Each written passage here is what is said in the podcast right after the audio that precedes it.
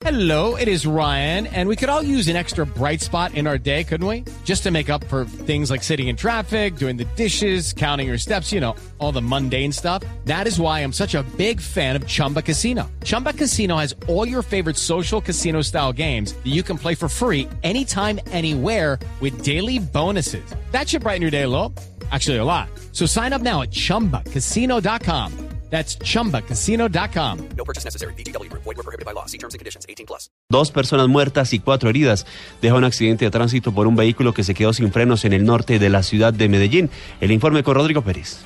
El hecho se registró en el barrio Zamora, donde un vehículo particular que se quedó sin frenos rodó por una pendiente hasta estrellarse con un poste de energía y un kiosco. En el recorrido, el vehículo atropelló a seis personas, entre ellos cuatro adultos y dos menores de edad. Una niña y una mujer murieron en el accidente, confirmó el comandante de bomberos de Bello, capitán Nelson Zulaika. Un vehículo que al parecer perdió los frenos en la vía principal del barrio Santa Rita. Encontramos cinco pacientes, tres de ellos bastante complicados. Fueron trasladados una menor de nueve años al hospital Pablo Tobón Uribe. Eh, esta menor pues infortunadamente fallece y también una señora mayor de edad que fue trasladada al hospital Marco Fidel Suárez también fallece. El conductor del vehículo fue trasladado a una clínica del norte con un trauma severo y dos personas más quedaron en el hospital de Zamora con contusiones menores. En Medellín, Rodrigo Pérez, Blue Radio. Gracias, Rodrigo. Desde las 6 de la mañana, bomberos de Cundinamarca reiniciaron las labores para la extinción del incendio forestal que se presenta en el municipio de Gachancipá. Los detalles, Laura Quiseno. El capitán Álvaro Farfán, delegado del Departamento de Bomberos de Cundinamarca, indicó que equipos de bomberos de Bogotá, Tocancipá y Suezca trabajan desde esta mañana para mitigar el incendio forestal en Gachancipá, controlado en un 50% el día de ayer. Bueno, en este momento se continúa trabajando. Eh, ayer pues se había trabajado más o menos un 50%, lo que pasa es que ya es un sitio difícil de acceso y ya tenemos afectación de tres municipios, eh, lo que es un sector entre Tocancipá eh, y Guatavita. Pero tenemos, esperemos si Dios quiere, pues ya un ratico para que me instala, pues, pues eh, generalmente en horas de la mañana pues sea que minimiza la temperatura y por los días pues, los focos tienen que ser un poco más fácil pero alrededor del mediodía, pues con las altas temperaturas de los vientos, pues, pues tiende a reiniciarse en algunos sitios. De acuerdo a Bomberos Cundinamarca, el difícil acceso a uno de los focos ha impedido la extinción total del incendio. Laura Quiseno, Blue Radio. El fenómeno del niño continúa afectando el nivel de los embalses del país, según la firme XM, en nivel nacional es de 46%. Sin embargo, el gobierno aseguró que el suministro de energía no se verá afectado. Información con Marcela Vargas. Según el viceministro de Energía Carlos Erazo, el gobierno ha venido tomando medidas para garantizar el suministro de energía a pesar del fuerte fenómeno del niño que no ha permitido que las fuentes hídricas se recuperen de la sequía en más de un año. Nuestros embalses no se han podido recuperar plenamente en un espacio de tres años y con todo esto, pues hoy podemos garantizar eh, la continuidad de la prestación de servicio. Hemos logrado elevar los niveles de generación térmica a los necesarios para poder administrar adecuadamente el nivel de los embalses a lo largo de este niño. Según XM, la Reserva Hídrica Nacional está en un 46%.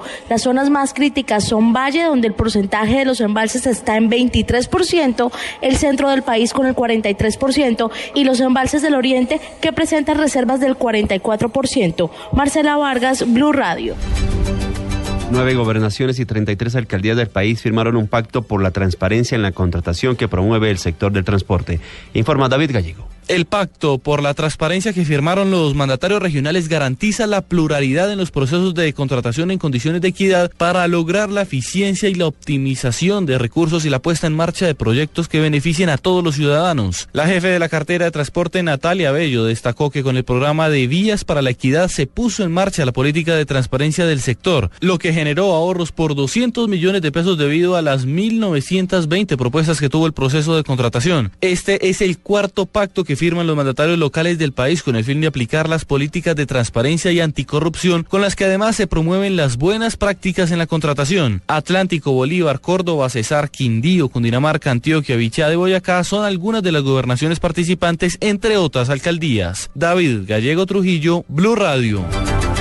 Este sábado se celebran las elecciones primarias republicanas en Carolina del Sur y las demócratas de Nevada para definir a los candidatos que competirán en las próximas elecciones presidenciales de los Estados Unidos. El informe desde Washington con Paola Ochoa. El día de hoy hay elecciones en los Estados Unidos. Los republicanos irán a las urnas en el estado de Carolina del Sur, mientras que los demócratas harán lo propio, pero en el estado de Nevada. Por el lado de las toldas republicanas, se espera que Donald Trump vuelva y barre y le gane a candidatos como Ted Cruz y Marco Rubio, que también pues tienen intereses importantes en Carolina del Sur. No obstante, en el lado demócrata, lo que se está viendo en las últimas encuestas es un empate entre Hillary Clinton y Bernie Sanders, un empate técnico prácticamente. Están los dos con los mismos porcentajes de opción de voto, algo que incluso ya pasó en la primera de estas elecciones primarias en Iowa, cuando ambos quedaron con el 49% de los votos. Las urnas se abren ahora a las 11 de la mañana, se cierran en la noche y vamos a estar pendientes de todo lo que ocurra. Desde Washington, Paolo Ochoa, Blue Radio. En los deportes, hoy un jugador colombiano es protagonista en el fútbol de Inglaterra. ¿De quién se trata? Le preguntamos a Marina Granciera. El guardameta colombiano David Ospina a esta hora es titular con el Arsenal que se enfrenta al Hull City en casa en el Emirates Stadium por la quinta ronda de la FA Cup. Serían los octavos de final de la competencia.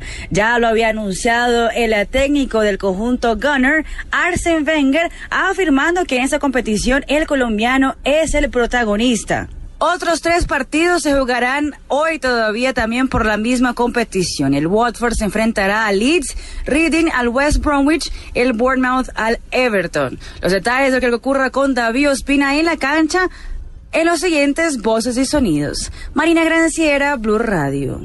Noticias contra reloj en Blue Radio. A las 8 de la mañana, 10 minutos, noticias contra reloj, noticia en desarrollo. El exministro de Finanzas griego Yanis Varoufakis cree que Europa se está desintegrando y se está muriendo y pidió modestia, honestidad y autocrítica para poder salir del abismo. La cifra, la policía italiana se hoy otro duro golpe al entorno del capo de la mafia siciliana Matteo Messina Denaro, en paradero desconocido desde hace 20 años al confiscar a su clan bienes por un valor de cerca de 1.2 millones de euros. Y quedamos atentos porque el primer ministro británico David Cameron anunció hoy que el referéndum sobre la permanencia del Reino Unido de la Unión Europea se celebrará el próximo 23 de junio.